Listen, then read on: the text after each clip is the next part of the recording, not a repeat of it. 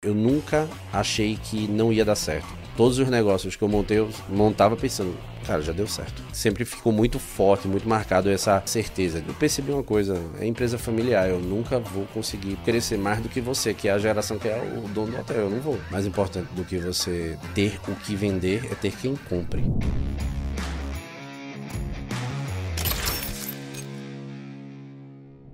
Bonjour, meus amigos! Sejam muito bem-vindos a mais um episódio do nosso podcast Segredos dos Milionários. E hoje temos aqui um milionário, multimilionário que está no caminho do bilhão, porque vocês sabem como é que é, né, pessoal? Infoprodutos, tu ganha uma grana, fica milionário e tal, mas com tecnologia, aí tu vai longe. E hoje temos ele aqui, CEO de uma das ferramentas mais importantes que a gente tem hoje em dia, tanto para quem trabalha com lançamentos no marketing digital, mas empresários em geral, porque é a comunicação, é a base de tudo, é a base de todas as vendas, que é no WhatsApp. Então ele que é CEO do Chat Guru, Fernando Cavalcante, seja muito bem-vindo, Fernando. Prazer de estar aqui. E ainda quando fala o milionário, multimilionário, ainda dá aquele... É, é, é, é, é, é isso mesmo. Me acostumando, me acostumando. É, me acostumando. Boa, show de bola. Fernando, pra gente começar, a pergunta que eu sempre faço para começar. Primeiro milhão com quantos anos e veio de onde? É, primeiro milhão, 34. 34 anos. A minha meta sempre foi fazer abaixo, do, abaixo dos 30, mas uhum. terminou demorando um pouquinho mais do que eu previa. Sim. Mas infelizmente, né? Tu tá muito triste por causa disso, né? Tô foi. muito, muito, muito, mesmo. mas tudo bem, acontece. Eu acho que se tivesse vindo antes, talvez eu tivesse gastado, não tinha conseguido prosperar, inclusive. Uhum. E setor tecnologia, né? Eu tenho um SaaS, é um Software as a Service, basicamente uhum. uma ferramenta de WhatsApp para que as pessoas consigam se comunicar, as empresas consigam se comunicar melhor com seus clientes. Uhum. Show de bola, show de bola. Cara, já vamos falar então sobre o, sobre o Chat Guru. Antes precisava só agradecer o pessoal que paga a conta. E como os meus seguidores já sabem, quem paga a conta sou eu, então botei minhas empresas aqui para patrocinarem. Daqui a pouco teremos o Chat Guru, né, seu Malvio? Seu Malvio está aqui também. Então, seja muito bem-vindo, Malvio. O pessoal não vai te ver, mas dando oi aí pra galera.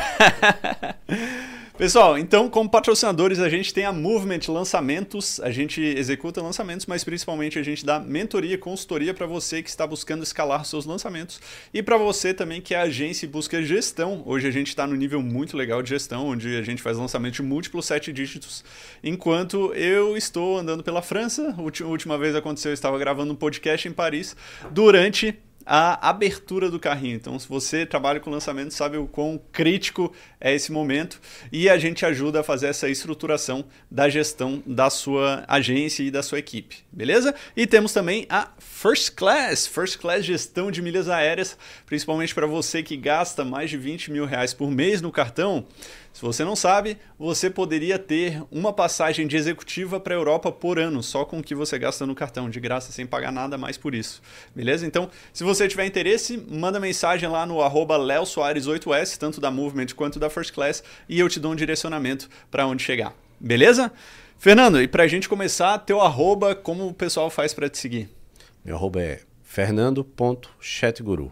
Fernando.chatguru. O cara já chegou na é, tem uma, hora que, tem uma hora que você incorpora, né? Exato. Você vira a empresa, a empresa vira você e termina. Exato. Até pouco tempo atrás, meu perfil, na realidade, era fechado, não, nem movimentava muito. Eu comecei a movimentar de novo por provocação de todo mundo que fazia, cara, tem você tem ter, né? conteúdo, né? o que é que você não faz? Aí eu uhum.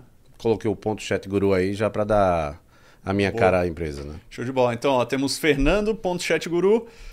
Léo Soares 8S, já segue lá a gente. Segue também os Segredos dos Milionários PDC. E Curte o vídeo, se inscreve no canal, segue no Spotify para manter o contato. E a galera que faz cortes, os cortes estão liberados, só pedir lá que a gente libera o bruto. Beleza? Fernandão, vamos lá, conta pra gente o que é o Chat Guru, o que que faz, porque todo mundo usa o WhatsApp para vender. Qual que é a grande vantagem? Por que, que as pessoas deveriam usar e contratar o Chat Guru e não ficar só ali no, no WhatsApp normal? Eu acho que chega bem, basicamente no Brasil Aliás, não só no Brasil, praticamente no mundo todo, né? Uhum. Tem alguns, algumas salvas exceções, mas a maioria dos países utilizam o WhatsApp como ferramenta principal de comunicação. Hoje em dia, eu mesmo, se alguém me ligar, eu não, meu telefone já é suprimido para nem receber chamada de número desconhecido. Uhum. O WhatsApp é aquele, aquela comunicação certeira, é onde a pessoa vai ver, vai visualizar. Bom, dito isso, uma ferramenta que você consiga administrar isso, você como empresa tem uma hora que você não vai conseguir mais atender o pessoal uma, uhum. sendo ser, apenas um ser humano atrás do telefone. Uhum. Então você vai precisar ter uma equipe, múltiplos, múltiplos usuários em cima de um único número de WhatsApp, por exemplo. Isso é um, uma das coisas que o pessoal demanda mais. Uhum. Além disso, a ferramenta possibilita integrar o teu WhatsApp, né, com, com, com, o Chat Guru, a gente consegue integrar com outros sistemas. Consegue ter um chatbot para fazer uma parte do atendimento virtual, é, ou até mesmo utilizar inteligência artificial dentro do, do WhatsApp. Ah, já tem com inteligência artificial? Já, já. muito bom. Tem uma, uma funcionalidade que eu adoro, que é uma integração que a gente faz com o próprio OpenAI, o, do ChatGPT. Uhum o teu cliente manda um áudio para ti, às vezes é aquele áudio enorme, ele já faz um resumo do, transcreve aquilo tudo, cria um resumo e já te dá um resumo na tua tela de administrador. Ele não vai ver que aquilo está digitado, mas vai ficar em formato de anotação. Hum. Então dá para fazer isso, de tipo, e ainda criar um resumo, cara. Sim. Isso é fantástico. Não, sensacional. Pô, quando vem aqueles áudios gigantes. E aí, uh, eh, para quem que é o Chat Guru? Quem que quem que se beneficia mais? Qual tem setores? É todo mundo que usa o WhatsApp? Como é que é? Cara, toda empresa basicamente hoje em dia vai ter um canal de comunicação através do WhatsApp, a maioria delas, né? Uhum. Acho que não tem é porque elas não querem colocar, mas o cliente delas querem que que seja falado pelo WhatsApp. Uhum. Então, todo segmento, qualquer segmento, a gente atende. É, tem alguns nichos que terminaram crescendo mais, só que, de modo geral, eu tenho desde ONG, de amamentação, a hospital, hotel, infoproduto, lançamento, porque a ferramenta ela é customizável. Então, uhum. Então você pode contratar os módulos e cada um desses módulos vai ter uma funcionalidade específica. Uhum. Então muitas ferramentas terminam nichando em um determinado público e tipo se você um exemplo, você é médico e quer contratar uma ferramenta, tem uma ferramenta que é bem para médico. Sendo que se você é advogado, você não vai, já não contrata aquela ferramenta. Sim, sim. A ferramenta da gente, por ser modularizada, então você consegue contratar os módulos que vão fazer sentido para a tua operação. Legal. Dessa forma, a gente conseguiu abraçar o mercado todo. Uhum. Então, é, é, bem disperso assim o range de clientes, mas em resumo é empresas que se comunicam através do WhatsApp, seja para atendimento comercial, seja para suporte, saque, ouvidoria, é, envio de notificação, uhum. até pesquisa mesmo de atendimento, rolar um NPS. Dá para integrar o Chat Guru com um, um PABX, por exemplo. Então, a pessoa recebe uma ligação, aperta e você vai enviar pelo WhatsApp já uma mensagem para aquela pessoa Legal. com um, uma pesquisa de satisfação. Automático. Automático. Muito bom, muito bom. E para o pessoal conhecer e saber mais, então, o site lá do ChatGuru. chatguru.com.br. Mais fácil impossível. Mais fácil impossível.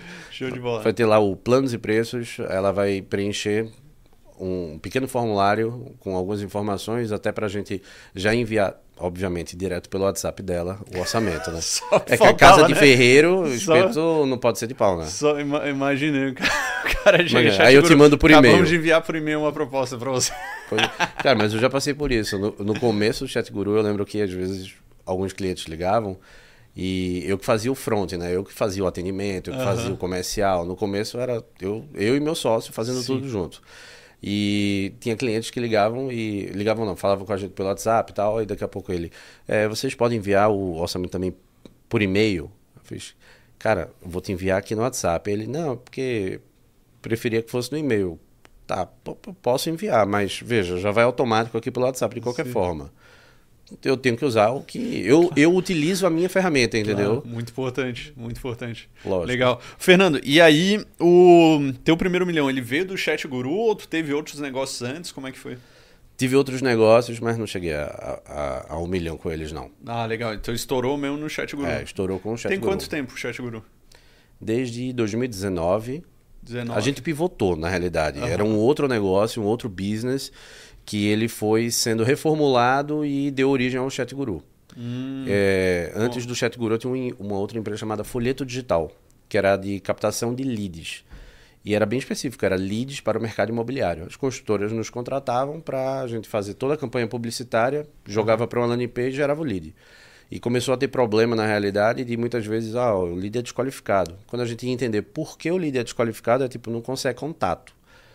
Tá, hum. mas não consegue contato. Você tentou ligar? Liguei, não atende. Mandou e-mail? Mandei, não respondeu. Eu fiz, é, eu também não responderia esse e-mail, né? Caiu no spam, sei lá. Aí alguns clientes pediam tipo um reembolso do lead. E começou a ficar recorrente. Alguns clientes específicos que percebiam essa lacuna e diziam, cara, preciso do reembolso, do, do de, da reposição dos leads. Uhum. Aí a gente pegou e, cara, vamos criar uma ferramentazinha para a gente validar o lead através do WhatsApp. E aí a gente já aproveita e já envia o book do, do imóvel, tudinho pelo WhatsApp. Sim. Ah, porque o cliente ele pagava pelo lead que ele é. recebia. Se o lead não era não, não valia, se o telefone não funcionasse, ele, ele queria de volta. Tá, é, entendi. Na realidade, o lead desqualificado é quando o número ou o e-mail não existe. Isso, né? isso, isso. Agora, uhum. se você está mandando um e-mail o cara não está respondendo, o e-mail existe de fato, Sim. só que ele não está tendo. Eu já vi casos de corretores de imóvel que ele pegava, copiava um texto padrão e jogava do tipo: ó, se você tiver interesse, me fala. Com cópia oculta nem... para todo mundo. Né? É. Aí você, pô, o cara não vai responder. Sim. Ou, não, não tinha uma cópia persuasiva nem nada do tipo. Uhum. E aí a gente fez uma ferramenta, na realidade, para validar o lead. Só que quando a gente começou a mostrar isso, aí eu, pô, seria legal se tivesse múltiplos usuários, né? várias pessoas pudessem. É, pô, é, podia ser, né? Aí a gente foi colocando. Uhum. Aí teve um momento que a gente já estava com um piloto, né? Um, um MVP. Uhum. Colocou para rodar. Eu visitei alguns clientes na época para validar. Todo mundo se interessou, assim, muito. E eu disse, cara. E, e era outro nome, inclusive, o nome era CodeChat. Folheto. Era folheto digital Code que migrou para CodeChat como MVP. Uhum. A gente validou isso, mudou para Zap Guru. E aí começou a ganhar atração demais, assim, muito uhum. rápido.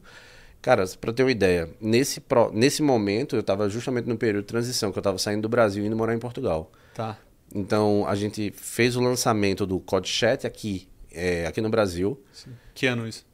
19. Em 19, tá. É.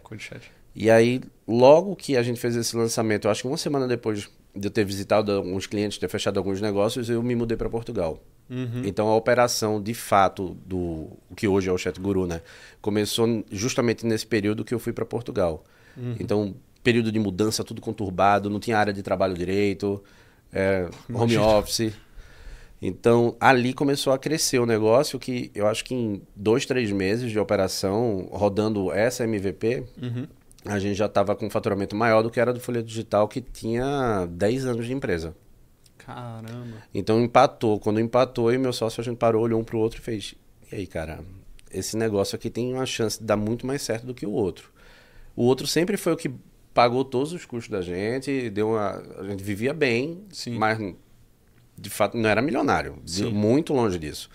E aí começa uma nova operação que em três meses você faz, já empatou com a outra que eu estou trabalhando 10 anos aqui, vamos investir nisso.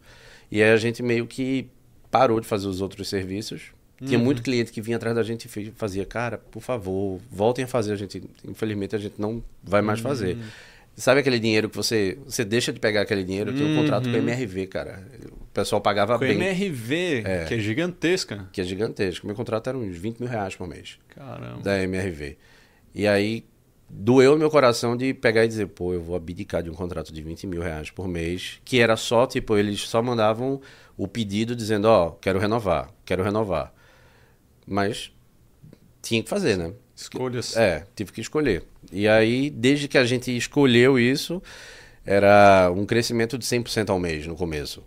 Caramba. É, todo mês era duplicando, dobrando tamanho. Aí chegou um momento que olhamos assim, tipo, poxa, estamos sobrecarregados agora, precisamos contratar mais gente. Uhum. Aí fui contratando e crescendo a empresa, contratando atrás, é, é, era gente atrás de gente, a gente procurando.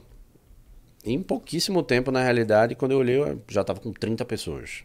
E hoje vocês estão quantos? Tava beirando aí 100, 100 pessoas. 100, 100 pessoas? É. Caramba. O Malbio tá há quanto tempo aí? O Malbio tá... Ele é o número 2 ou 3. É o 2 ou 3? É. é. Caralho, desde o começo, hein? O Malbio tá bem no comecinho mesmo. Pô, já, já conhece tudo, conhece toda a operação, né, Malbio? E grande responsável também pelo crescimento, né? Porque... Não, total. Mas o imóvel não tá aqui, tá escondido ali, mas vocês não têm ideia do comercial que ele é, cara. Vai falando, gente falando antes aqui, né? Solta ele no evento. ele, ele, é uma rede de, ele é uma rede de pescar lead, né? Você solta, uhum. ele tem um negócio que eu acho massa, que ele tem um rapó com qualquer tipo de pessoa. Uhum. Então, uhum. independente do que é, ele sabia que ele decorou o, o hino dos times de futebol todinho para poder perguntar qual o time da pessoa e ele cantar o hino. Sério, cara. Ele é um mestre. Ele faz umas coisas que você fica. "Mano, é- é- esse hack é foda, irmão. É, O hack é bom, mas é difícil, hein? Caralho. Eu sou avesso ao futebol. Aham. Várias vezes ele já chegou pra mim e comentou: chefe, aprende pelo menos. Não precisa decorar, não, pô. Aprende só um negocinho, um- uma coisinha ou outra aqui, a escalação, os, jogadores principais aí, porque já é uma forma de você quebrar o gelo com o pessoal. Com certeza, com certeza. Porra, muito bom. É Muito genial, bom. muito Ele tem bom. altas sacadas, altos hacks de, Aham. De, de, de networking, assim.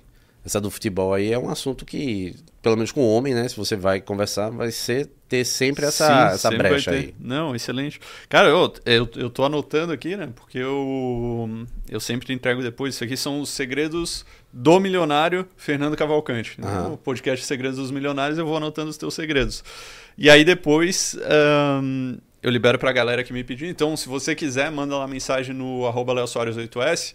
Manda assim, ó, segredos do Fernando, que eu te mando essas anotações. Nesse aqui eu vou até botar um asterisco aqui, que esse aqui é o segredo do Malbio, né? É. Porque esse, esse hack é bom, esse hack é Esse bom. hack é massa. Não, show de bola. Mas e aí, me conta, vocês estavam lá, bateram 30 funcionários rápido, crescendo 100%, e aí como é que, que rolou depois? O maior desafio foi achar pessoas, né? Processo seletivo, contratando uma pessoa atrás da outra. Uhum. É, graças a Deus, pessoas maravilhosas a gente conseguiu encontrar e que vestem demais. Eu, eu digo, esse veste a camisa da empresa é um termo até meio que já batido demais, né? Uhum. Eu diria que a gente tem alguns que matam e morrem por- por- pela empresa. Legal. Então, são pessoas que estão conosco já há bastante tempo. As pessoas novas que entram também vestem demais a, a camisa. Eu, como. Eu, eu acredito que a, a cultura da empresa é um, é um reflexo do, dos donos. Uhum. Né? Uhum. Então, eu sou uma pessoa que gosto muito de ajudar, que eu faço questão de estar presente, eu faço questão de, de apoiar a minha equipe. Já teve, Uhum. houve, tem várias histórias, inclusive, de momentos assim que eu me posicionei de uma forma que o pessoal, bicho, é muito raro encontrar alguém que faça isso. Uhum. Mas eu sempre estou apoiando a minha equipe. Sim. E eu acho que exatamente isso, da, da minha equipe ter essa certeza de que eu tô, tipo, cara, eu tô aqui por vocês, mato e morro por vocês. É óbvio que cliente é uma prioridade, mas eu acho que mais importante até do que o meu cliente é a minha equipe. Porque se eu trato bem a minha equipe e faço todo mundo se sentir bem aqui dentro, eles vão tratar bem o cliente. É, é uma, uma, é uma codependência, né? Um negócio, um ajuda o outro. Uhum. Muito bom, cara, muito bom. Gostei dessa aí. Desse insight. Uhum. Pois é, ó, eu tenho um, um, um cara que, que eu contratei logo no começo também. É, Josué é o nome dele. Eu, ele conta essa história, eu- é, é muito boa. Quando eu fiz o processo seletivo, no começo, quem fazia o processo seletivo mesmo era eu, né? Uhum. Só voltando um pouquinho. Sim. No, no começo da empresa, começou eu e meu sócio. Então, meu sócio é programador, ele estava lá na frente do desenvolvimento da ferramenta e eu fazia todas as outras áreas. Então, o primeiro site era eu que fiz, o, o texto legal tinha sido eu que tinha feito, os- o, toda a campanha publicitária também, a administração do, do tráfego era eu que estava fazendo, o comercial, o suporte. Bom, Era come, começo, de, literalmente- começo normal de empresa, né? É, literalmente tudo. É, quase tudo, né? Porque ele fazia o sistema Sim. que também não é nada simples. Pô, nada é muito simples. complicado. E aí tem uma hora que você vai ficando sobrecarregado e fui contratando. Beleza. Quando chegou na hora do suporte, hoje em dia a equipe de suporte da gente são mais de 40 pessoas. Uhum. E os, as primeiras pessoas que eu fui contratando, a gente foi evoluindo, treinando e partia para contratação de mais pessoas. Aí teve a história desse cara, que eu entrei no na entrei no na entrevista com ele, eu tava com o briefing dele, né? Tava brifado, tinha o currículo dele, tinha um hiato lá, eu acho que eram quatro anos que tava que ele tava sem trabalho. Aí eu pergunto para ele, eu faço, cara, me diz uma coisa, eu tô vendo aqui no teu currículo aqui, ó, parabéns, você foi muito bem em todas as fases, está na fase final conversando comigo. E eu tô vendo aqui que teu no teu currículo tem quatro anos de hiato. O que, é que você fez nos quatro anos? O cara tava, durante a entrevista, ele tava voando, assim, rindo, tava super desinibido. Quando eu falei isso, ele me deu uma retraída assim, abaixou o semblante e pegou e fez. Cara, então, eu passei um tempo desempregado e terminou que a minha mãe conseguiu esse trabalho para mim, era eu cuidava de idosos. E é um negócio que, tipo, eu amo cuidar de idosos. Só que cuidar de idoso tem uma coisa. É uma merda, porque tu não tem plano de carreira. Né? Uhum. Tu, não, tu não cresce. Tem um momento que quando tu tá indo, tá, tá melhorando, tá, tem a confiança da família e tudo mais, ele vem a falecer. Não quando tem- isso acontece, Isso é um tipo, negócio que não tem LTV, né? não tem, não tem LTV. foda. Aí você imagina, você tá lá, super empenhado, já tá dentro da família praticamente há al- alguns anos. E aí ele até me contou, ele disse, o meu último meu- a última pessoa que eu cuidei era um americano, inclusive tudo que eu sei falar de inglês foi ele que me ensinou, foi um segundo pai para mim. Legal. Só que ele faleceu. E aí eu prometi, apesar de amar isso, eu disse, cara, eu não vou mais trabalhar com isso porque mexe muito comigo. Uhum. Pô, Então, pesado, né? botei no meu, eu coloquei no meu currículo e continuei pro, tava procurando emprego e as pessoas não estavam me dando oportunidade porque diziam, cara, você é cuidador de idoso, tá tentando isso aqui, ó. Desculpa, esse não é para você. Aí ele foi por isso que eu tirei do meu currículo. Aí eu eu, eu sou meio sarcástico, né? Meio, meio irônico assim, meu humor, meio ácido, Aham, diria. aham. Aí eu, bem sério, olhei assim pra ele eu fiz, cara, sinceramente, teu, assim, teu currículo eu tô vendo aqui é uma, é uma merda, né? É uma merda. A única coisa que presta é o que tu tirou. Sim, eu vou te contratar, tu começa a segunda, agora eu tô te contratando pelo que tu não colocou no currículo, que é o lance de ter cuidado de idosos, porque é a única coisa que presta aqui. Porque é um, tu vai trabalhar no meu time de experiência do usuário, de, de CS. Cara, E como CS, a coisa mais importante para mim é que você cuide bem do meu cliente. uhum. E você tá me dizendo que você tem um perfil que ama cuidar de idoso, cara, que é um negócio que dá trabalho pra caramba. Aham. Então, tá contratado. Quando eu falei isso, velho, o cara desabou, chorou. Chorou, ficou emocionadíssimo. Esse cara entrou já a mil na empresa, se destacou, com três meses já recebeu aumento, com um ano já subiu de cargo, sabe? Tá conosco até, o- até hoje. Vez por outra eu fico sabendo, ah, teve um- uma proposta de emprego pra ele, ele vai, eu não saio daqui nem morto. Que legal, cara. Entendeu? Então, acho que desde o momento da contratação, você entender o perfil da pessoa, entender o que é que ela quer, é você conseguir encaixar ela dentro da empresa, sabendo o que é que ela precisa, é o que vai deixar ela, manter ela com você. Tanto que hoje, no processo seletivo da gente, uma das coisas que eu pergunto é a, a curto, médio e longo prazo, quais são teus sonhos? Porque tem sonho que a gente consegue realizar na empresa, pô. Se o cara se Uhum, destacar muito, certeza, eu consigo. Com certeza. Ah, não, pô, meu sonho. O cara vai ter um filho. Ah, ou então, teve um. Pronto, teve um, um, um colaborador nosso que quando chegou, ele bateu as metas do, do, do comercial, ele bateu as metas. Aí, ah, vai dar uma, uma premiação, uma bonificação, o que, que a gente pode dar? Eu fiz, cara, por que que dá um final de semana no Hotel Fazenda aqui em São Paulo, no interior de São Paulo pra ele? Eu aposto que o cara vai pirar. Pra ele poder levar a filha dele. Sim. O cara pirou. Caramba. O cara ficou louco, adorou. Teve outro que é, eu patrocinei ele aí. Você, você É, patrocinado. o, o filho dele vai participar do. É, do. Qual é, qual é o nome?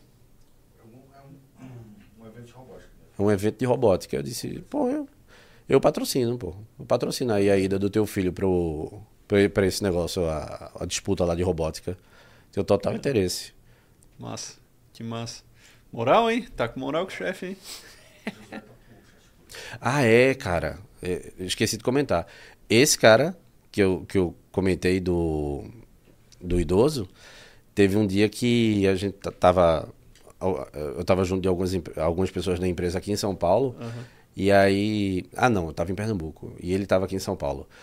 Aí daqui a pouco a gente, na videoconferência, ele pegou e fez: Chefe, chefe, olha o que eu fiz. Aí mostrou, o cara tatuou a logomarca no pulso. E, e não é pequenininho, não, sabe? É desse tamanho.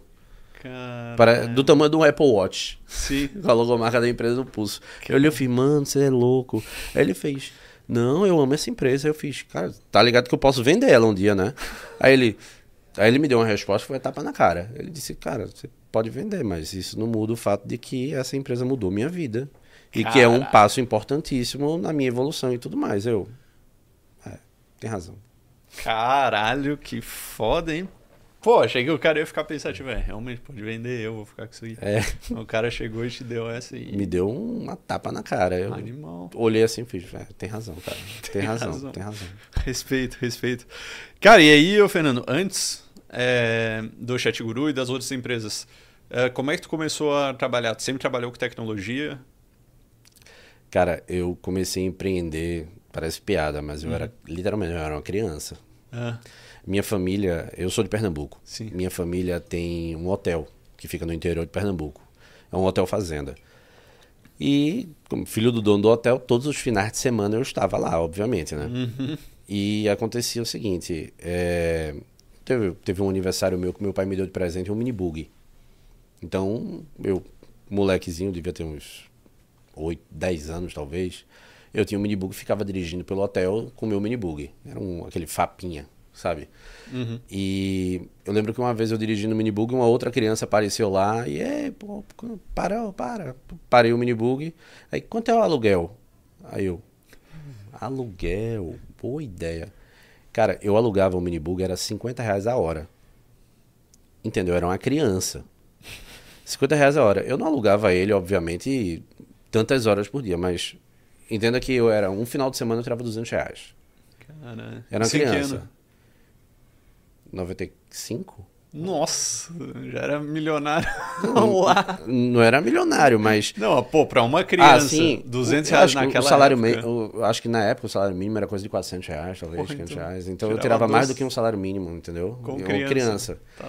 E com o aluguel do minibug eu comprei duas bicicletas. Comprei uns videogames. Então eu pegava um quarto do hotel, colocava os videogames com as televisões e deixava um primo meu cuidando. Caralho. Aí a bicicleta ficava com outro primo cuidando e eu ficava com o minibug.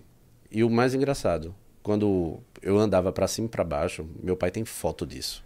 Eu andava pra cima e pra baixo do hotel com a maleta de executivo. Sabe aquelas. Antigamente que o pessoal andava com aquela maleta, Sim. botava a senha, abria. Igual do 007 É, ah, com a maleta aquela 007, eu andava pra cima e pra baixo com a maletinha daquela. E o pessoal, os adultos, quando olhavam, diziam: Ô, o que é que tem dentro dessa maleta? Eu, minha empresa. Aí fazia: qual é o nome da tua empresa, cara? Aí eu, Money. é sério isso. Então, eu sempre empreendi, cara. Sim. Teve outra coisa, uma vez eu ganhei uma câmera Polaroid. Uhum. E aí eu, dentro do hotel, eu comprava o rolo da câmera, eu ainda lembro dos valores. O, a- o, era um cartucho que tinha 10 fotos, custava coisa de 32 reais. Aham. Eu ia, procurava sempre aquela mãe que estava com um filho pequeno. Ia direto nela e fazia, você gostaria de uma foto para eternizar esse momento? Caralho. Aí a mulher, ah, quero. Eu, é 5 reais. Aí Pronto, vendia a foto por 5 reais, tinha uma margenzinha de lucro boa, não pagava imposto, né? Não tinha imposto. E saí fazendo isso, cara. Então sempre sempre estava empreendendo, sempre estava fazendo alguma coisa. Quando eu tinha uns 15, 16 anos, aí eu comecei a fazer site. Então, fechava um site, na época fechava, acho que era 600 reais, 700 reais um site. Fazia o site todo, ganhava 50% na, na, na contratação e 50% na entrega. Aí fazia um site, um site aqui, outro site lá, não fazia mais de um por mês não, mas ia fazendo. Uhum. Mas, pô, eu era adolescente, eu ganhava mais do que todos os meus amigos. Sim. né? O pessoal tava de mesada ainda e eu já tava fazendo o site ganhando dinheiro. Uhum. Desse negócio de site, tive uma outra empresa que se chamava Phototype. Uhum. Era. Tinha o quê? Aí eu devia ter uns 18 anos. A gente, eu e meu sócio atual, inclusive, a gente cobria eventos que aconteciam dentro do hotel. Então, tava rolando um evento lá da Sociedade de Medicina e tal. Eu ia para esse evento, fechava com eles. Eu tinha uma câmera que era aquelas antigona que botava um disquete na câmera, uma câmera digital. Caralho. Essa é antiga, hein? Era Essa aí. Mavica o nome. Eu ia nesse evento, tirava as fotos de todo mundo, depois pegava todas as fotos, compilava tudo num CD-ROM e vendia o CD. Então ficava na recepção, no final do evento, com um monte de CD gravado e vendendo o CD com, sei lá, por 20 reais. Então sempre a gente movimentou, sempre, nunca fiquei parado.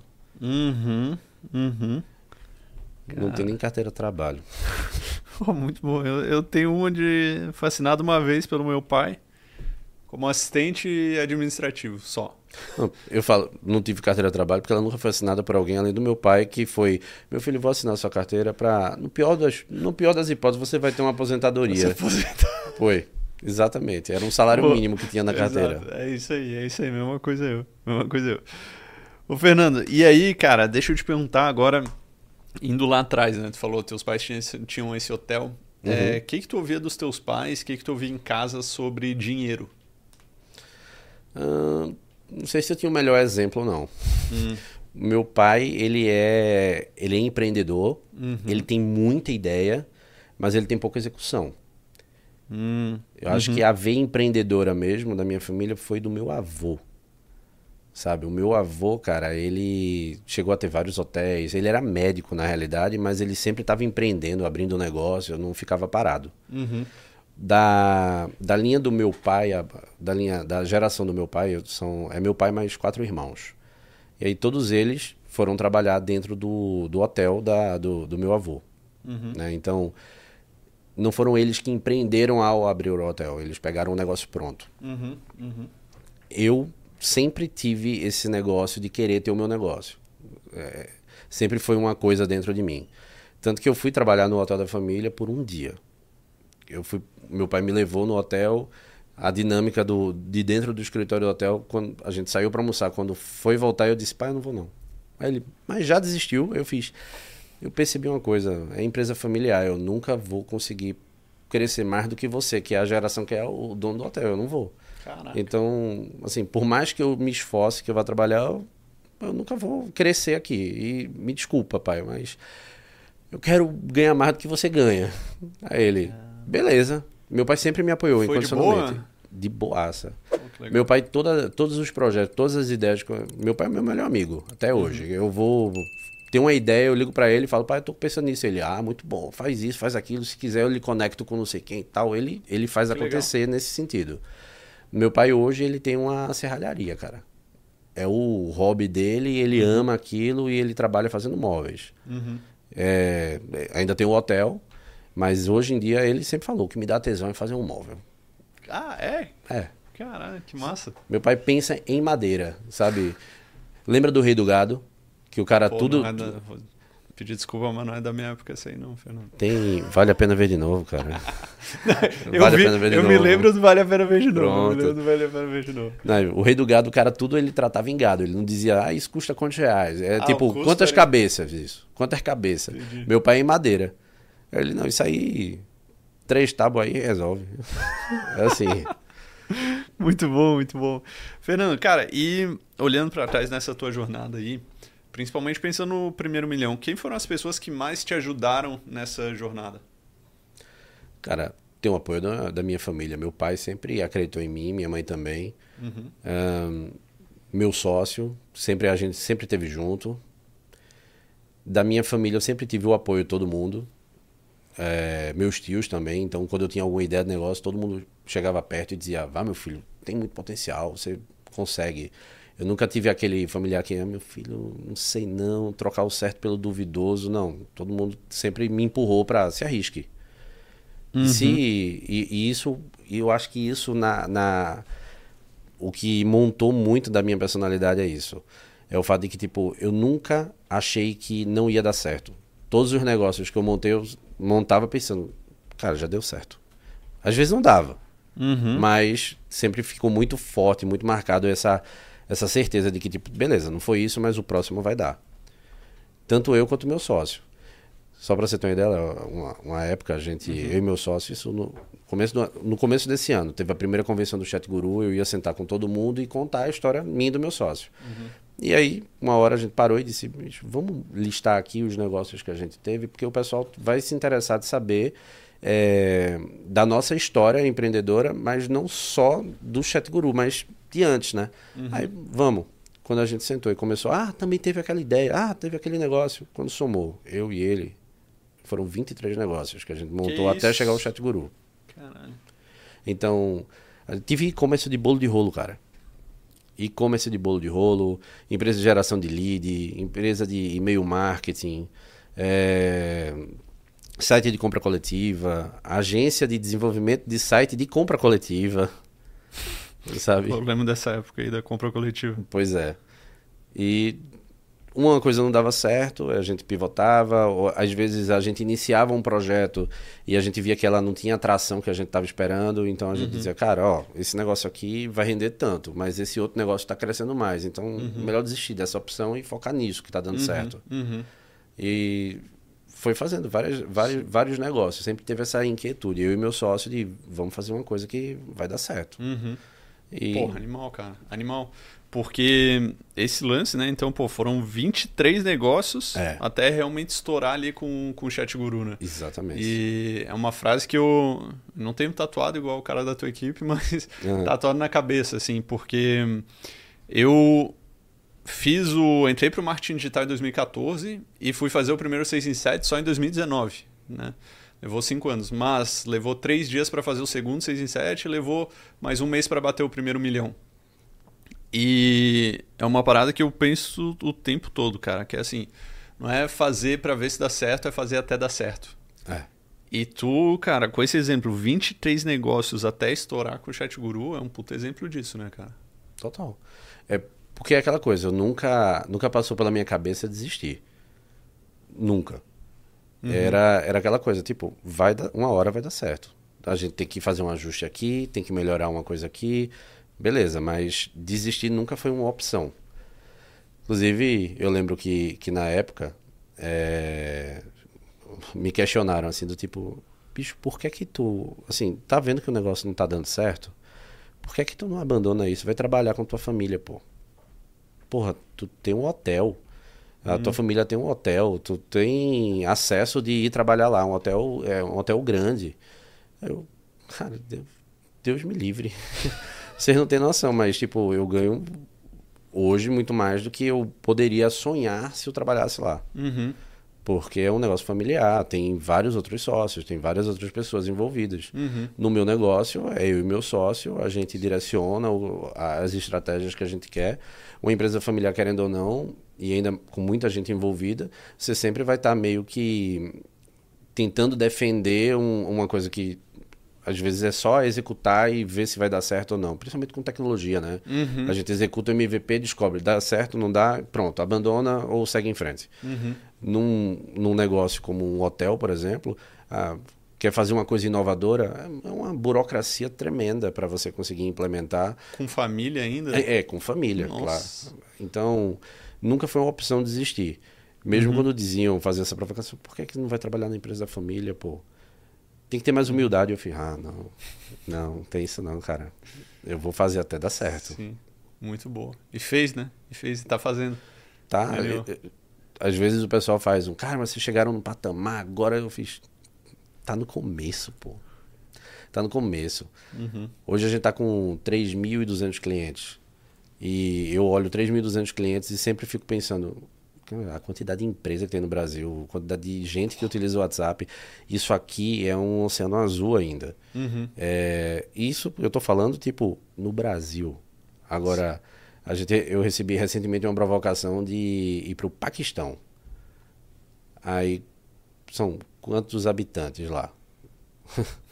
são algumas centenas também, né? Uhum. Centenas de milhões. É, centenas de milhões.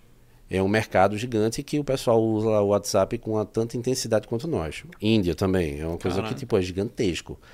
Ah, o México, fortíssimo. Uhum. Então, eu tô olhando tudo isso dentro do Brasil, falando sobre isso dentro do Brasil, mas, cara, o Brasil é, é gigante, mas o resto do mundo que utiliza também é um mercado tremendo. Uhum. Então, são a- a- aquela mudança de percepção que você tem. Quando eu morava no Brasil e tinha o folheto digital, eu ficava muito restrito a fechar negócios eh, dentro do, do meu perímetro ali, dentro de Pernambuco, talvez um- tinha um cliente ou outro de Fortaleza, tinha Minas também, tinha algumas consultoras. Uhum. Quando eu me mudei para Portugal, eu comecei, só o fato de eu estar fora, eu comecei a parar de olhar como, não, meu mercado é Pernambuco, e comecei a olhar como, meu mercado é Brasil. Então, eu acho que essa mudança de percepção também fez com que a gente parasse de pensar pequeno e começasse a pensar de uma forma maior. Animal. E hoje em dia, quando eu olho o mercado brasileiro e vejo a ferramenta e o que ela pode fazer e todas as estratégias e o que é que ela precisa para poder estar em outros lugares, faz, cara, pensar só no Brasil também é pensar pequeno, porque eu tenho a possibilidade de conquistar o mundo, por que que eu vou ficar restrito só aqui? Muito bom, muito bom. Cara, por que, que tu foi morar em Portugal? Segurança, Segurança. segurança. Boa. Eu estava com meu sócio em 2018, eu acredito. Aham. A gente estava caminhando na Avenida Boa Viagem, que é a beira-mar lá de, de Recife. De Recife. E eu acho que era um domingo, no finalzinho da tarde, um cara do nada apareceu. tava passeando eu, meu sócio, um cachorro e tinha uma amiga nossa. Apareceu um, dois caras com uma pistola e passa celular. Entregou o celular, Que carteira, isso. o cara saiu de bicicleta andando, pe- pedalando pela, pela praia. De tipo, tava escuro, mas, pelo amor de Deus, era um domingo de 5, 6 horas. Nem tava com Rolex. Não, nem tinha Rolex. nem tinha Rolex. Na hora, cara, quando isso aconteceu, eu eu e meu sócio, a gente se olhou e fez: o que, que a gente tá fazendo aqui, bicho? O negócio da gente é online. A gente poderia estar fazendo isso de qualquer lugar do mundo e a gente tá aqui. Aí eu acho que o do dia que isso aconteceu, pra eu me mudar pra Portugal, foi mais ou menos um ano. Que já começou o planejamento. É, ali. já comecei É, a a equipe vender. sempre foi tudo home office. Até hoje. Até hoje. Naquela época não, não tinha ainda o, o Chat Guru, na realidade. Né? Um ano antes de eu me mudar para Portugal, era Sim. só operação folheto digital. Então, a equipe basicamente era eu, meu sócio e tinha mais duas pessoas. Uhum. Depois que a gente se mudou para Portugal, um ano depois a gente se mudou de Malicuia, sabe? Cachorro, papagaio, periquito, foi tudo junto. Aham. Chegou lá, é, foi quando começou o nível intenso de trabalho, né? Sim, Home office. sim. Todas as contratações, tudo home office. Até hoje a empresa é 100% home office. Legal. Massa. Totalmente virtual. Massa, massa. Cara, e o pessoal quer saber de treta também. Conta pra gente aí de momentos ruins, assim. Qual o maior tombo financeiro que tu levou, vocês levaram como empresa? Como é que foi nessa jornada aí? Cara, como empresa, eu passei perrengue com sócio já. Um sócio. É. Com o mesmo ou com Não, esse meu sócio agora é meu irmão. A gente se, se encaixa assim, é um entrosamento perfeito. Sócios anteriores. Tive um sócio que parou de trabalhar, parou de ir para a empresa, passou seis meses se esquivando, eu indo atrás e tal. E teve um dia, cara, foi até engraçada essa história, é meio cômico até. Uhum. Cara Agora, né? É, agora é muito cômico, né? Na época era um sufoco, só falava disso, era um perrengue danado, mas o cara parou de frequentar a empresa. Tipo, parou de fazer a parte dele. Eu ligava, não me atendia. Eu fui uma vez pra, pra baixo da casa dele e fiquei plantado lá pra ter uma conversa com o cara e o cara sumiu. Tá, Ele tava em casa, mas a mãe dele falava pra mim, olha, não tá não. E eu, ó, eu tô vendo o carro dele. Não, é porque ele saiu com um amigo. Aí eu, tá, eu espero. E fiquei lá horas e o cara não apareceu. É, e eu só consegui dar um flagrante nele porque eu botei uma câmera dentro do escritório que eu estava sentindo alguma coisa estranha. Botei uma câmera dentro do escritório e descobri que o cara ia de madrugada no escritório, ligava um volante no computador e ficava jogando Que no isso, cara? computador. É, o cara desistiu da vida, basicamente, naquela Que época. loucura. Aí nesse dia eu cheguei, dei um flagrante e fiz, cara, a gente precisa conversar. Ele, cara, não, vamos deixar pra depois, eu já tô de saída. Eu fiz, não, senta aí. Vamos passar a régua aqui. Aí sentou nervoso pra caramba. Eu disse, ó, eu e tu, a gente não tá rolando. Eu tô puxando a empresa, tô fazendo tudo, te levando nas costas, tu não aparece, tu não dá as caras, tu não retorna a ligação, fica mandando recado por funcionário da gente que é amigo teu. Aí o cara vem falar comigo, tem um pombo correio entre a gente, tipo, tu é meu sócio, pô. Era, né? Sim. E vamos encerrar isso aqui. Aí o cara começou a chorar na minha frente, pediu, por favor, me desculpa, me perdoa. Eu vou vou mudar, me realoca na empresa. Eu fui, realoca, tu acha que isso aqui é o quê? Coca-Cola? São sete pessoas, porra, trabalhando aqui na, Porra, na empresa. Me realoca. me realoca. Tu vai fazer o quê? Aí ele, não, eu posso ficar fazendo manutenção dos computadores. Eu fiz, tu acha que eu vou manter um sócio pra fazer manutenção do computador quando o Windows dá pau pra formatar o computador e instalar o Windows? Pelo amor de Deus, velho. Não dá. Eu, esse perrengue aí me tirou muita paciência, muitas noites de sono. Também tive uma outra sociedade com o pessoal que me deu uma pernada também. Caraca. Era outra empresa, a gente se juntou, vamos fazer uma fusão e tal. Passou um tempo, daqui a pouco esse pessoal pega e eu fiz uma viagem, eu estava na França, inclusive. Uhum. Estava na França na época, em Paris. Lembro que quando eu fui acessar minha, um, um sistema que a gente utilizava, meu, minha credencial não estava pegando. E eu com acesso super limitado à internet durante a viagem. Sim. Aí mandei uma mensagem para para que era minha secretária, minha assistente na época, eu fiz, olha, é, não tô conseguindo ele. Fernando, então é melhor você conversar com eles, porque eles conversaram aqui internamente e acharam melhor desfazer o negócio. Eu fiz, como assim? Que isso, cara. E não vão falar diretamente comigo, não, é? Aí me botaram dentro de um grupo, começaram a conversar entre eles lá e eu, tipo, eu tô no meio da viagem, não. Sabe? Foi dois perrengues que aconteceu. Caraca, que viagem. É. Porra. É, não, não, é só sucesso, não, né? Não, não é só sucesso, né? É mais perrengue do que sucesso. Uhum. São 22 perrengues para o 23 sucesso, na realidade. Gostei dessa, hein? 22 perrengues é, décimo, pro 23 sucesso. Fernando, cara, o que, que é dinheiro para ti? Cara, é algo importante pra caramba que vai te dar qualidade de vida, que vai fazer você ter tranquilidade, na realidade. Uhum. Eu tenho, para mim sempre foi muito, sempre foi uma coisa de que o dinheiro vai fazer com que eu tenha uma, uma, uma boa vida. Uhum. É, mas eu vejo uma importância muito maior no dinheiro, na realidade. É você poder fazer o bem para você e para os outros também. Uhum. Eu, eu vivo falando isso, tipo, eu sempre me comprometi a ajudar muitas pessoas. Então, o dinheiro entra e quanto mais eu sinto que eu invisto, quanto mais eu faço de doação, quanto mais pessoas eu ajudo, mais dinheiro vai vir.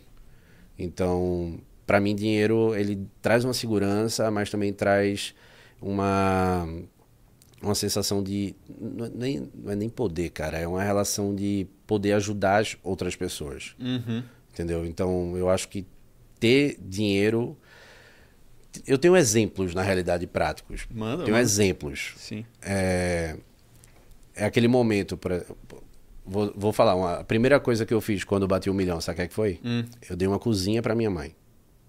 Que massa. Foi uma cozinha. Minha mãe tem uma. Minha mãe ama cozinhar, adora receber gente em casa, só que meu pai, quando construiu a casa, o projeto do, da cozinha, ele cagou. Ele fez uma casa de 400 metros quadrados e fez uma cozinha que é do tamanho desta mesa, praticamente. Esqueceu a cozinha. Esqueceu a cozinha.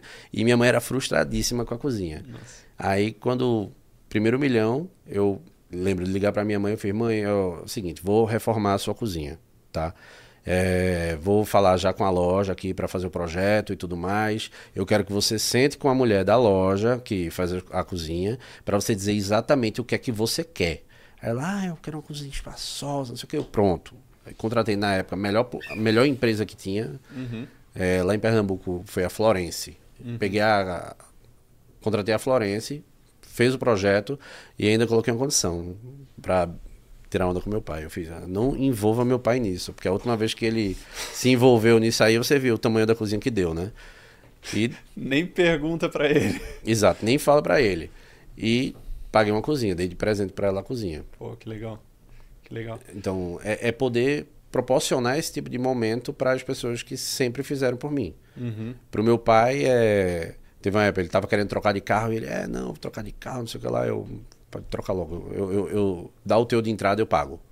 Uhum. Aí ele, vou cobrar, viu? Eu, vá, vá, faça logo. Vou trocar o carro da minha mãe também. Então, são coisas que, até então, bens materiais mesmo, é, são sonhos que você consegue realizar. Uhum. Não só meus, mas de outras pessoas também. Uhum. É, ter aquela comodidade de que se alguma coisa muito ruim acontecer, você, você tem uma segurança de, de que você pode fazer, de que você pode ajudar as pessoas. Uhum. Se você. A quantidade de perrengue que você vê das pessoas por aí, que tipo. Acontece uma emergência, o cara juntou o dinheiro de uma vida inteira para pagar uma conta de hospital, porra. Uhum. Então é muito satisfatório, na realidade, você saber que, tipo, vai, foda-se, qualquer coisa, eu tenho dinheiro, paga, não tem problema. Uhum. Dinheiro traz felicidade? Traz. Não é tudo, né? Uhum. Eu não acho que dinheiro. Você é um cara infeliz e o que falta é dinheiro para você ser feliz. Não, não é. Não é isso. Mas se você tá faltando alguma coisa, o dinheiro pode equilibrar as coisas para você, pode trazer coisas que vão te deixar feliz, mas só ter dinheiro não traz felicidade. Mas ele ajuda você a chegar, conseguir coisas que podem te deixar feliz. Uhum. Massa, massa. Essa pergunta eu estou fazendo para todo mundo, para entender a, a mentalidade. Cara, e qual que foi a principal virada de chave que te fez chegar no primeiro milhão? Escala. Escala, com certeza. É, quando a gente tinha um, um, um, produto, um projeto que a gente pensava em, tipo, projeto específico, vou ter uma equipe comercial e vender X, é uma coisa quando você começa a ter um produto que você começa a, ter uma possibilidade de escala, consegue comercializar ele de uma forma muito mais rápida e principalmente recorrência. Acho que talvez a, a palavra seja recorrência e escala. uhum. né? Porque eu vejo produtos que o cara vai vender uma vez só e ele não está pensando na realidade como é que ele vai monetizar isso a longo prazo. É, acho que muitas empresas também têm uma dificuldade, muitos empreendedores têm uma dificuldade de precificar o seu serviço. Uhum. Então, às vezes, você olha assim, achando, ter medo de cobrar do cliente, ter medo de dar um valor que você acha que, ah, ele vai dizer que é muito caro. Faz, cara, se é muito. Se o teu cliente está achando que é muito caro e você sabe que aquilo vale, tem diversos problemas aí, né? Uhum. Talvez esteja muito caro. Talvez você não saiba, não esteja é, sabendo agregar valor no teu produto. Uhum. Mas talvez aquele cara não seja teu cliente. Pode ser também. Acho que tem muita gente que acha que, tipo, não, eu tenho que abraçar o mundo. Tipo, uhum. Tipo, não, você não tem que abraçar o mundo. Uhum. Mas você tem que pensar em escala, tem que pensar em, em, qual é o tamanho do teu mercado, quantas empresas você tem em condição, no meu caso, né, que é B2B, uhum. quantas empresas você consegue atingir e, e ter uma comunicação, uma velocidade para de fechamento, eu acho que é o que talvez tenha sido meu segredo para conseguir crescer rápido. Uhum. Além de um ótimo produto, um bom atendimento, obviamente, Sim, né? Claro. É um conjunto de coisas, mas eu acho que a virada de chave foi começar a parar de pensar numa coisa pequena, de tipo, ah, vou atender só a minha cidade. E começa a aprender, cara, vou atender todo mundo. Vou contratar gente para conseguir ter escala no meu negócio, no meu comercial, uhum. no meu suporte. E não ter medo de crescer. Uhum. Eu acho que também. Eu, eu, tinha medo de crescer, cara. Na, em vários outros negócios que a gente teve, existia medo de crescer. Eu e meu sócio a gente tinha. Tanto que passei muito tempo com uma equipe extremamente enxuta na empresa anterior, porque eu via que se eu contratasse mais pessoas, o meu risco era maior. Então eu e ele a gente olhava e dizia, cara, tá precisando contratar? Não, não, vamos rever nossos processos, ver como é que a gente consegue melhorar isso aqui sem precisar contratar alguém. Uhum. No Chat Guru, desde, desde o início a gente teve essa mentalidade. Só que chegou um ponto que fez, não tem mais o que otimizar, precisa contratar. Aí contrata. Otimizado pra caralho. É otimizado pra caramba. Vê, são, são 100 colaboradores hoje, é, praticamente isso na realidade, e agora são 3.200 clientes. Só que todo mês a gente está contratando. Uhum. E todo mês está entrando centenas de clientes. Uhum. Então, é óbvio que tem depois de um certo tamanho também, você começa a perceber que você precisa rever seus processos para otimizá-los. Uhum. Tem processo da gente que eu recentemente a gente tá alterou, né? Porque olhou e fez, cara, quando eu criei isso, a gente tinha 200 clientes, a gente está com 3.200 agora. Então, não dá para fazer mudou, do mesmo mudou jeito. Mudou um pouco, né? Mudou um pouco. Tem que mudar. Uhum. Se não mudar, você começa a ficar no... repetindo um processo que poderia ser melhorado. Uhum. Uhum. Massa. Fernando, e cara, Tu gosta de ler, estudar, ou tu é o cara mais da ação que vai trabalhar, trabalhar, testar, testar? Eu sou um péssimo exemplo, velho. É? Mas é, é, importante. Um dos motivos, um assim, esse podcast ele foi feito para quê, né? Porque pra gente falar sobre o assunto que é mais tabu na, na sociedade brasileira, que é dinheiro, né? Porque a gente não fala sobre dinheiro, aí como é que a gente aprende com, sobre dinheiro? Com os nossos pais a maioria dos, dos pais né, das famílias são pobres ou são classe média. Então a gente aprende exemplos para continuar sendo pobre ou classe média. O objetivo desse podcast é justamente a gente trazer pessoas de sucesso que chegaram lá, que já bateram é, o primeiro milhão, para entender a história e a crença. As, e as crenças. Mas também mostrar que não existe uma maneira só de chegar lá. Existem Sim. várias maneiras, né? Não é um negócio assim, pô. Inclusive, é claro que a tendência maior é, é conseguir escalar com, e, e, ganhar bastante grana sendo empresário. Mas dá para fazer isso sendo CLT. Então Sim. já tive convidados aqui que são CLT e o objetivo é a gente entrevistar e ter convidados mais diferentes possíveis, até para uhum. mostrar que existem várias maneiras de chegar lá. Né? Então, pô, ah, sou um péssimo exemplo. Talvez e... não. vamos, ver. Vou, Qual é a resposta? Vou te falar. É... Eu estudei em nove colégios. É Estudou pra caramba. Duvido que alguém tenha estudado em nove colégios. É verdade. Frequentei nove colégios. Frequentei nove colégios. Fui expulso de alguns. Levei bomba três vezes na escola. Terminei, teve uma hora que meu pai me puxou e fez, meu filho, eu não sei o que é que eu faço com você. O pai, eu também não. Podia fazer mas, supletivo. Mas tu que é o pai, não é, sou eu. Você, você é meu pai, não sabe o que faz, imagina eu. Terminei fazendo supletivo, cara. Entrei na faculdade, é, faculdade de web design. Passei, acho que um mês e abandonei o curso. Fiz administração, passei um mês, abandonei o curso. Então, eu não tenho formação, na realidade. Uhum. Eu fiz supletivo. Estudar, de parar e ler um livro tal, eu tenho TDAH, cara. Para mim isso é uma dificuldade tremenda. Então, para mim o que aconteceu é o seguinte: é, durante toda a minha vida foi muito problemático em escola. Eu não conseguia acompanhar. Eu chorava às vezes porque eu via o professor, tipo, eu preciso tirar tanto nessa prova. A professora tá ali, sozinha, tipo, não tem ninguém na sala, ela tá me dando uma aula particular, porque ela gosta de mim. Ela tá me dando aula particular. Eu estou olhando pra cara dela e eu tava viajando na cara dela. Ela falando assim, eu só ouvindo blá, blá, blá, blá, e eu, tipo, viajando. E tentando prestar atenção, mas era mais forte do que eu não conseguia. Então, pra mim era um desafio tremendo escola. Todas as escolas que eu estudei, eu sempre fui muito comunicativo. Então eu chegava, fazia amizade com todo mundo, brincava com todo mundo, virava representante de sala às vezes. Mas eu não conseguia parar e estudar.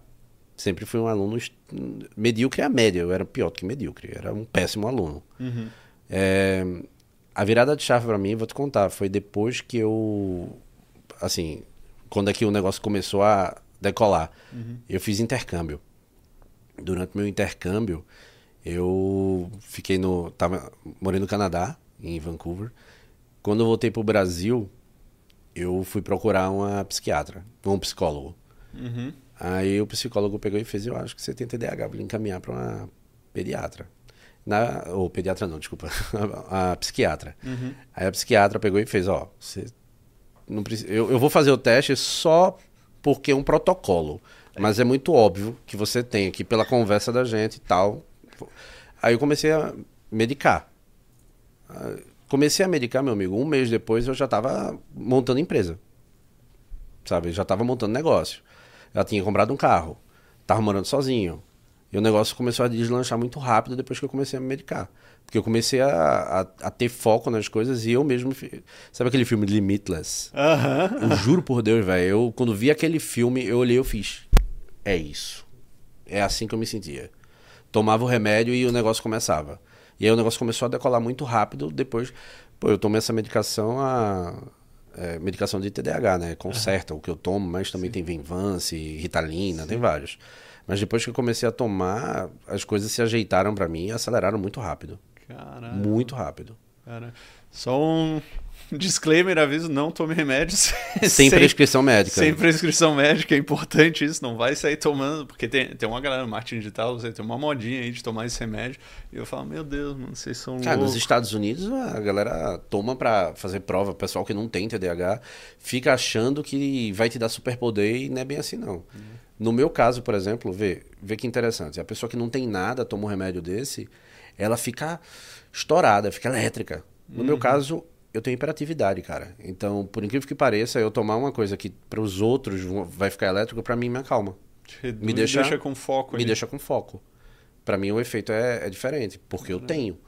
Mas tem um monte de gente que toma, eu ouvi falar que o pessoal tomava isso pra ir pra, pra festa, pô. Aí eu não faz o mínimo sentido. pra mim, né? Pra ele talvez faça, mas sim. mim não faz. Sim, Mas pra mim muita coisa mudou depois disso. Então, é, vida acadêmica não tenho. Sim. né? Eu sempre fui um cara de execução sim. parar e estudar da forma tradicional, parar ler um livro, eu tenho muita dificuldade. Até hoje. Até hoje. Tenho uma dificuldade. Eu, eu me dou bem ouvindo um podcast, Uhum. audiolivro. Enquanto eu vou, vou caminhar na esteira, ou então vou fazer alguma coisa, passear com minha cachorra, eu boto o fone de ouvido e vou ouvindo alguma coisa e vou andando. Boa. Mas para para fazer uma leitura mesmo, hoje eu tenho, eu tenho bastante dificuldade. É. Cara, eu não tenho TDAH, né? Ou pelo menos nu- nunca fui diagnosticado com. Mas, assim, eu le... sempre tentei ler bastante, mas, cara, pra mim o lance é podcast, velho. É podcast, audiolivro, ficar ouvindo, sair correndo, sair pra caminhar que seja, tá sempre ouvindo português, inglês, porque tu otimiza muito tempo e tu aprende muito, né? Porque a gente sempre ouviu aquela do, ah, você é a média das cinco pessoas com quem Ah. você mais anda, né? Sim. Então, a importância de estar no ambiente certo, estar no ambiente, até por isso a gente está sempre em ambientes de negócio. Pô, eu participo de muito mastermind, sempre invisto muito, mas tem, principalmente para a galera que está começando, né? Fala, pô, não, não conheço nenhum milionário para estar tá andando e para poder ser a média desses caras. E aí eu sempre falo, mano, eu deixo claro, não anda com pobre, não anda com fudido, evita ao máximo esses caras. Ah, mas eu não posso andar com milionário. Não tem problema. Deixa de andar com os fudidos e vai estudar e vai ficar ouvindo. Vai ficar ouvindo podcast, as, as possibilidades que a gente tem hoje em dia. Quantos podcasts como esse, é, como esse que a gente tem aqui, com o mesmo, com o mesmo objetivo tem, que tem. Então, assim, o grande segredo para mim não é nem o, ah, você é a média das cinco pessoas com quem você mais anda. Na realidade, é a média das cinco pessoas que você mais consome, é. que você mais ouve. É que você mais interage. Uhum. Né? Exatamente. É, Exatamente. Eu, eu concordo 100% com isso. Inclusive, fazendo um, um, um acréscimo nisso, como eu falei, o ChatGuru é uma empresa 100% digital. Então, até novembro do ano passado, vai completar um ano agora, uhum. eu trabalhava 100% da minha casa, não saía, não convivia com outros seres humanos. Então eu não precisava ter interação social, digamos assim, Sim. com a empresa. É, telefone, videoconferência Sim, tal. Uhum. Mas eu não saía, não participava de evento, feira, nada. Uhum. Até que um amigo meu participou é, de, uma, de uma imersão, me ligou e falou: bicho, tu precisa fazer isso, isso é a tua cara. O pessoal fala de business, ama isso, e eu acho que tu vai dar bom para você. Uhum. Aí eu me inscrevi. Passei aí num tempão para tomar coragem de ir. Porque, uhum. tipo, eu paguei a, a, imersão, era um valor alto, uhum. que eu considerava alto na época. Sim. Porque tudo é uma percepção, né? Então eu considerava alto na época. Eu lembro quando me falou o preço, eu, caramba, três dias desse valor, caramba. Quanto que era? Caro. 30 mil. 30 mil. 30 mil, na época era 30 mil. Três dias. Aí eu, tá, caramba, eu achei caro. Mas, tá, no, na pior das hipóteses, são 50 empresários que vão estar tá lá. Uhum eu, na pior das hipóteses, se eu vender algumas licenças do Chat Guru para 50 empresários que vão estar tá lá, eu já pago meu custo. Uhum. Aí eu fui com esse, esse pensamento. Quando uhum. eu cheguei lá, para mim foi um cala-boca enorme, uma tapa na cara. Porque os 50 empresários, e eu tinha essa, essa dificuldade, eu, a turma de amigos antigas, essas coisas, o pessoal não está na mesma frequência. Não está. Uhum. E aí, quando eu chego lá, começo a conversar com, com os outros empresários, todo mundo sentindo a mesma dor que eu sentia de convívio é, com os amigos e tipo cara fico, às vezes fico meio envergonhado de chegar e falar tal coisa. O pessoal às vezes está conversando e reclamando do preço da gasolina eu fico foda-se o preço da gasolina. Ah tô nem aí eu tô querendo eu tô mais preocupado em ganhar mais dinheiro para que isso aqui seja relevante do que querer que isso baixe de preço. Entendeu? Então eu comecei a conversar com todos eles e todo mundo com a mesma dor todo na mesma frequência. Uhum. E eu tirei um insight com uma hora de, de imersão que eu na hora mandei um WhatsApp pro Malbio uhum. e fiz, cara, faz isso, isso e isso e me dá o resultado depois. Beleza, quando chegou no final do primeiro dia, ele já me deu o feedback e disse, chefe, a gente bateu o recorde de venda. Que isso, mano? É. Que recorde, foi essa? Recorde de venda e, tipo, contabilizando o tanto de fechamento que a gente fez naquele dia, se contar o LTV de cada fechamento daquele ali, foi tipo 400 mil reais, que foi através de um insight que eu tirei com uma hora de imersão. Na hora que eu processei isso na minha cabeça, mudou a chave completo. Eu tava com a ideia de vou fechar negócios aqui, a ideia já foi tipo, velho, não vai fazer diferença fechar negócio aqui agora. Uhum. E sim, os insights que eu consigo tirar numa conversa com outros empresários ou até dentro da, da própria imersão, das aulas que estavam tendo. Então, a partir disso aí mudou a chave completa para mim. Eu era um cara que nunca tinha participado de evento, uhum, uhum, nunca tinha entrado em mastermind, em mentoria, em nada desse tipo.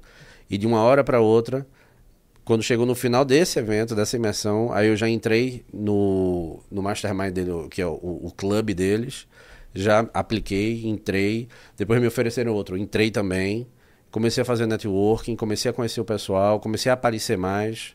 Meu, meu Instagram era fechado, ninguém sabia nem quem eu era. Sim. Então eu comecei a aparecer e chegou um momento até que foi engraçado. Gente, nesses eventos que eu comecei a participar, às vezes eu chegava, muitas vezes com o Malb me acompanhando, uhum. e quando alguém olhava o nome Chat Guru no crachá e fazia: Caramba, cara, eu sou teu cliente. Aí eu, pô, que, pô, que massa. E aí, tá gostando? Pô, tô amando a ferramenta. A gente foi para um evento que o pessoal pediu para tirar foto com a gente e eu fiquei, caralho, que como isso? assim? Famoso assim. Nossa, nem eu não sabia disso. Então comecei a ter mais reconhecimento. Então, é, cara, isso é muito satisfatório. Uhum. Dá um, um, orgulho danado de você mesmo de saber que tipo tem uma ferramenta que está ajudando, ajudando um monte de gente. Pega depoimento direto de cliente dizendo, cara, meu negócio dobrou tamanho depois da ferramenta, ou Legal. meu negócio depende de vocês pra caramba. Isso é um negócio que faz você querer, é um motivador para melhorar uhum. a ferramenta, para melhorar os processos, para continuar crescendo. Uhum. É massa isso. Massa, massa, massa, massa. Fernando, o que, que um milionário sabe que um não milionário não sabe? Eu acho que não é saber, eu acho que é ter coragem, talvez. Sabe? Pelo menos para mim, eu já vi diversas pessoas que eu conversando, eu faço, meu, eu não acredito que você tá liso. Era para tu tá milionário. E o cara não tá. Não é porque ele sabe ou não sabe, é porque tem, não, não tem a coragem de fazer. Não tem a, o foco, o objetivo de fazer. Não tem essa coragem de, tipo, abandonar talvez o certo pelo incerto. Uhum. Eu acho que é muito mais uma questão apenas de atitude do que de, de saber.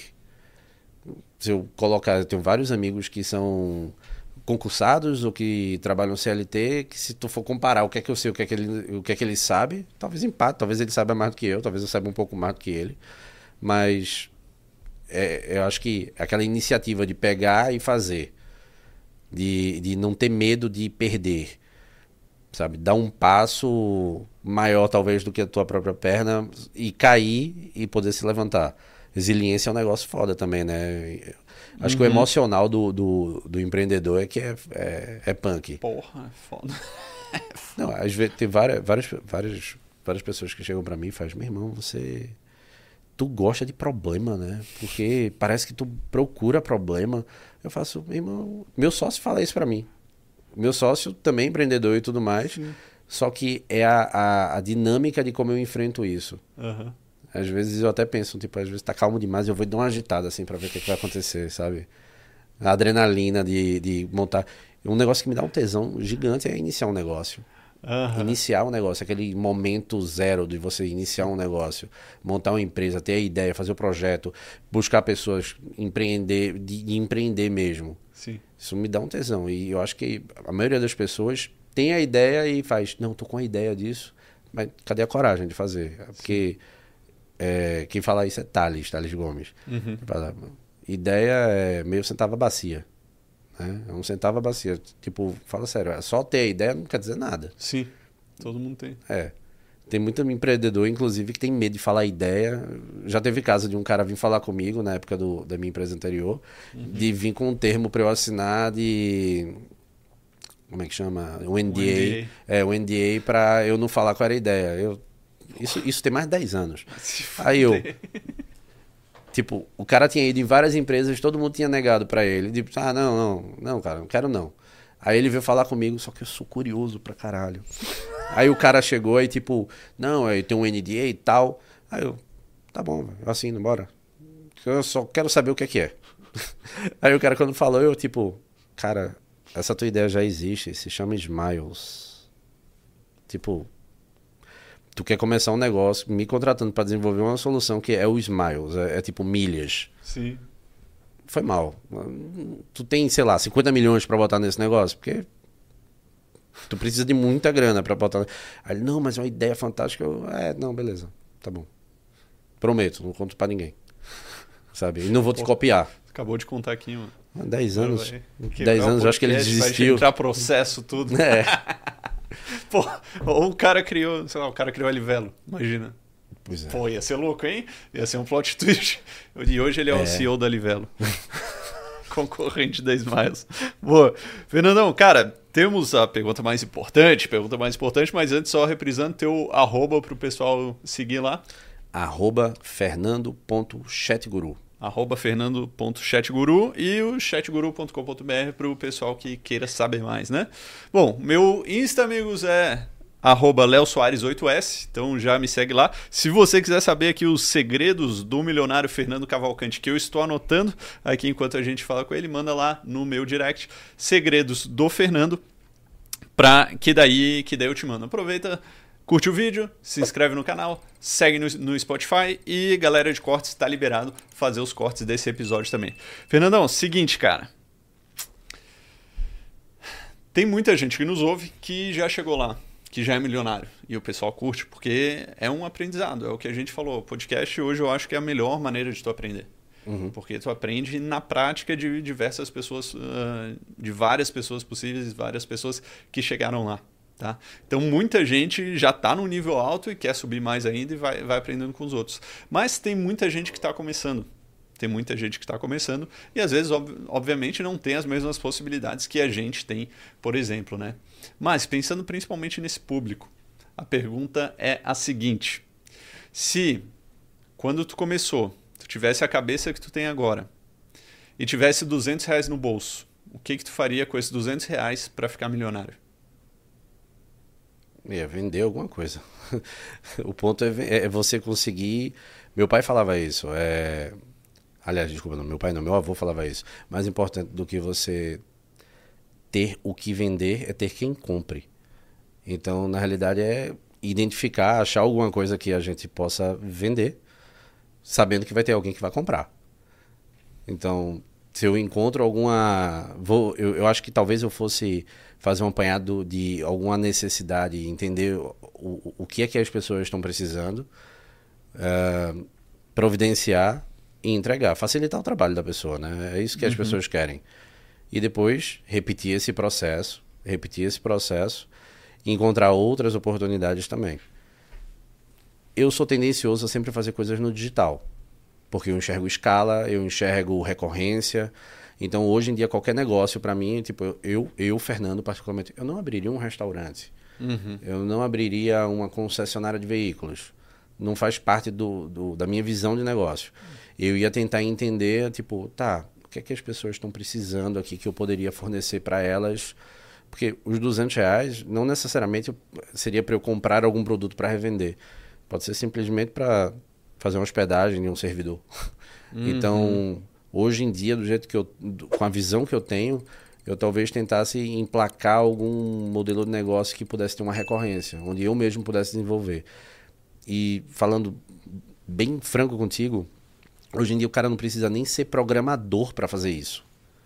Uhum. Tem muito projeto, muita ideia. Inclusive eu e meu sócio, a gente vive tendo ideias que faz, cara, dá para fazer isso aqui sem programação, só fazendo MVP através de integradores fazer uma solução que, não sei, é, faça uma distribuição do, de, de leads e tal, e tudo através de ferramentas que às vezes são até gratuitas, uhum. você só precisa correr de alguém para comprar. Uhum.